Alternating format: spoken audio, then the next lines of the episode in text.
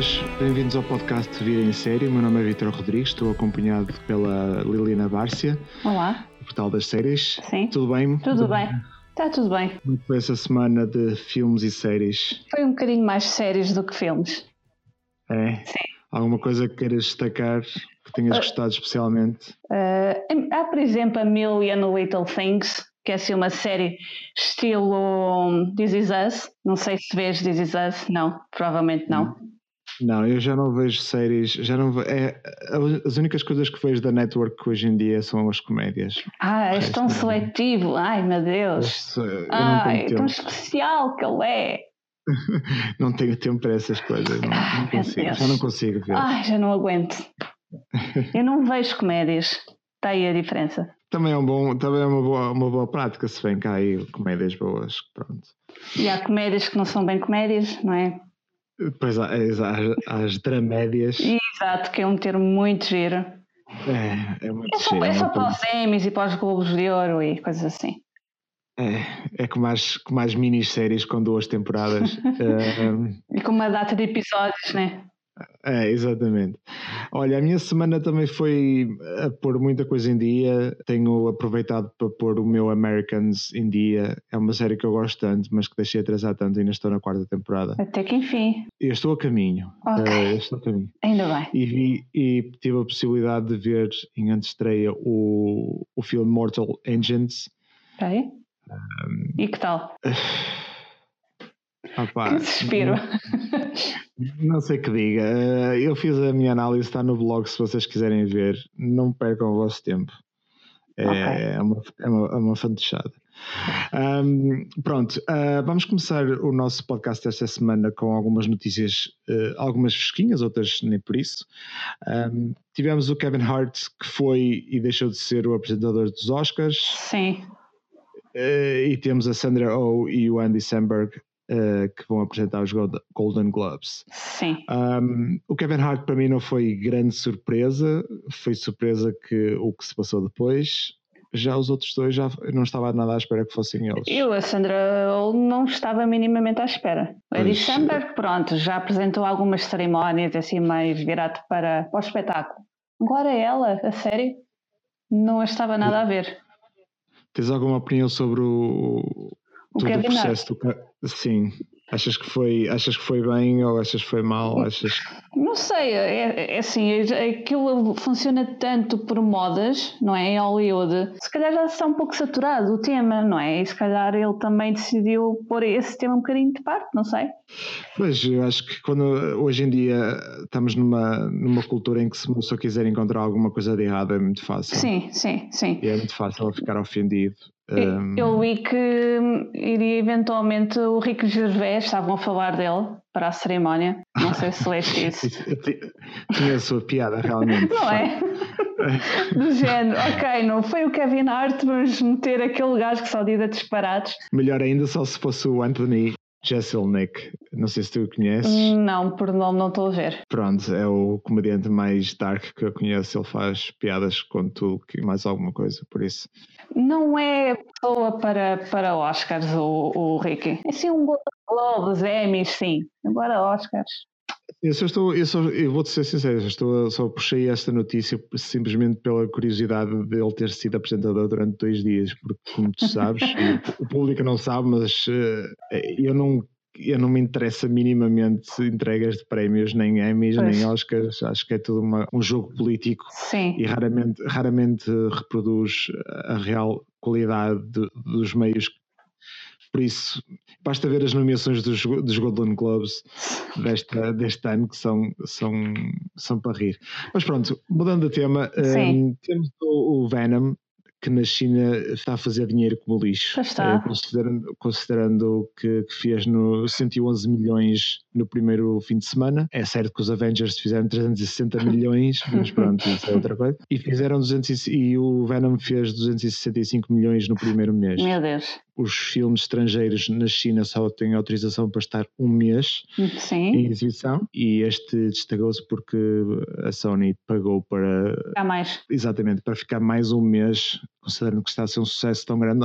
Neste momento está a faturar perto de um milhão por dia, considerando que o Aquaman já, tá, já fez mais em dois dias do que fez a Wonder Woman. Sim. Durante, durante, o tempo todo, acho que cada vez mais vamos ver o mercado chinês a influenciar o. E há alguma explicação para isso? Para, para tanto dinheiro? Sim, sim. É aquela coisa dos, dos, dos super-heróis. Acho que, acho que é, um, é um fenómeno que só se estende aos super-heróis. Um filme qualquer coisa Asians de, que estreou nos Estados Unidos, que era um filme em que o elenco é completamente asiático. Ok.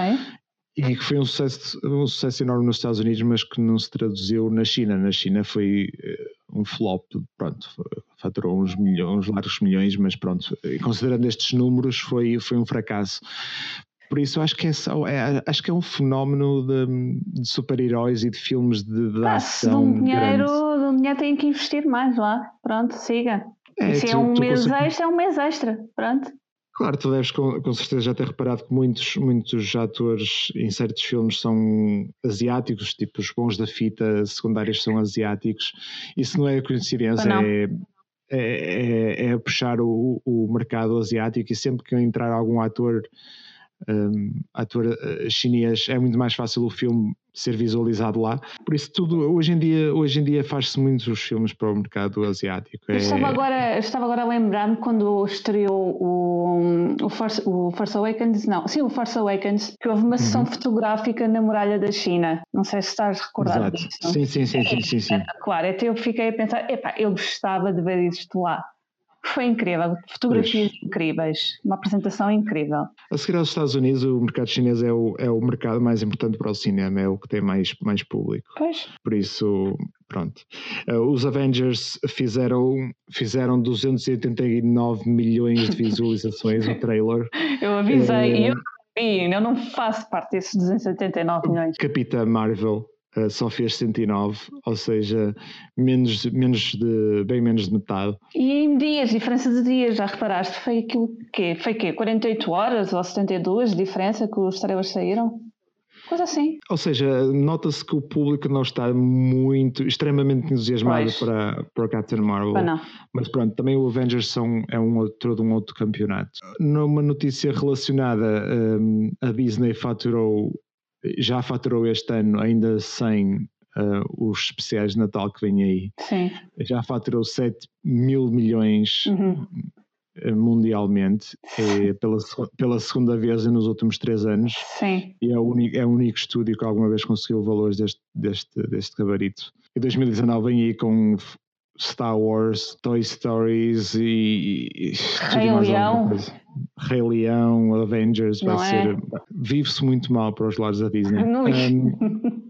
Um, mas pronto, vamos abandonar o, o cinema e vamos, vamos voltar para, para a casinha que a gente gosta, que okay. é a televisão, com duas renovações, uma da Good, The Good Place e da outra Preacher. Sim.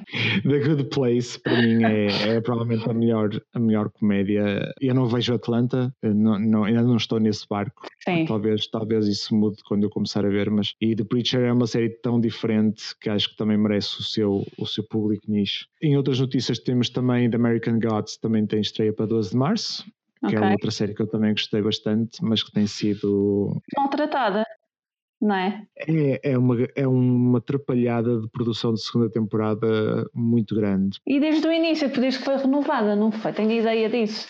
Exatamente, assim que foi renovado, os, os, os showrunners Michael Green e o Brian Fuller um, saíram por, por divergências de orçamento, ou seja, eles queriam um maior orçamento para a segunda Sim. temporada, não lhes foi dado. O, depois o produtor Jesse Alexander, que já fazia parte da série, assumiu a liderança Okay. Depois foi, esse foi despedido por atrasos na produção. Com a saída dos originais, a Gillian Anderson e a Kristen Chenoweth, que são, para mim foram as personagens mais, mais carismáticas da Sim. primeira temporada, não vou voltar. E agora está lá um outro produto. Aliás, não se sabe muito bem quem, quem é que acabou a produção da segunda temporada. Eu acho que nisso não é claro. Por isso, eu não sei, eu não sei o que é que aí vem. É de, é de 8 episódios vai passar para 10 episódios da segunda temporada. Não sei o que é que aí vem. Considerando que eu gostei tanto da primeira temporada, tenho bastante pena que não seja igual. Tinha, gostava, gostava de ver para onde é que os, os produtores originais iriam levar uma série deste tipo. Uh, a notícia de que Daredevil, nós falámos dela na, na semana passada, Sim. Daredevil era a quarta série mais popular da Netflix, segundo a Parrot Analytics, atrás de Narcos, Sabrina, Stranger Things e depois vinha Daredevil. É uma coisa muito estranha, estás a falar de Sabrina. Uh, tu espreitaste a Sabrina? Não. Não espreites a Sabrina. Por favor. Pois, mas eu sabes que eu também ao mesmo tempo não sou grande fã de Stranger Things. Também não me diz muito. Já me disse mais, mas Sabrina, eu vi aquilo e pensei, não. Tem a ver com o público mais novo. Sim. É, um público, um público mais juvenil. Mas por outro, por outro lado também tem. A Netflix parece estar a ganhar a aposta no. Considerando que a Disney e a Warner vão, vão lançar os seus próprios plataformas de vídeo. Saiu uma estatística que diz que 37% de tudo que é transmitido na Netflix é de material original da Netflix. Pois. Em mesma altura do ano passado era, era apenas 24. Uhum, sim. Quer dizer que quer dizer que o, todo aquele investimento de 13 mil milhões que eles têm atuar parece estar a dar os seus frutos. Sim, sim. Um, Repara, porque agora tem sido muita produção internacional e europeia na, na Netflix, desde o mercado alemão, a espanhol. Sim, vai ser, e, vai sair, e vai sair a primeira série africana também. Também, exatamente. Mas já foi anunciado. Sim. Pronto, vamos ver o que é que 2019 traz para a Netflix. Eu acho que vai ser muito difícil, para, mesmo para a Disney, que é a Disney, entrar neste mercado. Considerando que a Netflix tem o mercado tão consolidado Sim. Como, como está agora. Vamos ver o que é que acontece. Eu não faço grande questão de subscrever a Disney, né? Portanto. Uh, pois, porque começa a, ser, começa a ser coisas a mais para subscrever. Exato, também, também. Mesmo, mesmo a Amazon, eu, eu acabei por cancelar a minha, a, minha, a minha assinatura da Amazon, já não justifica o investimento, porque ao fim e ao cabo começam a ser quase 16 euros ou mais por dois serviços. yeah. dois serviços de streaming e se vier ainda mais para, para a conta, parece-me. Noutras notícias, a Comic Con Portugal 2019 tem data anunciada, Sim. 12 a 15 de setembro de Sim. 2019. Estás a pensar em marcar presença? Sim, já estou a pensar em marcar dias de férias, portanto, isto só estamos a chegar a janeiro, portanto, tem de ser, mas sim, vou, vou marcar presença, como nos anos anteriores. Fiz, eu fiz um texto no, no blog em que, em que enumero todas aquelas coisas que eu gostava que fossem ligeiramente diferentes, sim. ou pelo menos que mantivessem. Há assim alguma coisa que tu gostasses especialmente que fosse melhor? Acho que eu, eu perguntei a, a uma amiga minha que nunca tinha ido a nenhuma edição. Pronto, ela está, está grávida, não é? E não houve qualquer tipo de prioridade para grávidas na entrada. Portanto, isso vai hum. ser uma das situações que eu vou expor, porque também me parece um bocado estranho, não é? Ela ter que ficar na fila. Uh, mas, entretanto, ainda vou pensar em algumas sugestões para lhes, para lhes enviar. Tivemos também o mid-season final de The Good Place. Eu sei que tu não vês. Certo. Eu queria só dar uma, uma pequena palavrinha, porque acho que não só acabou com um episódio mesmo muito, muito bom com o Janet, que evidencia uma qualidade de elenco muito boa. Darcy Carden fez um papel incrível neste episódio e mostra que, que não é só Kristen Bell e, e o Ted Danson que são grandes atores, mas que há um elenco secundário muito apelativo. A série está a nível criativo, nota-se que tem liberdade total e isso, e isso é, bom, é, é bom quando o, os produtores podem levar a série para onde querem. E é uma das séries nomeadas para os, os Golden Globes. Pode ser que ganhes alguma fé nos Golden Globes se eles ganharem. Não? Hum, não. Não. Um, não. Isso não vai acontecer.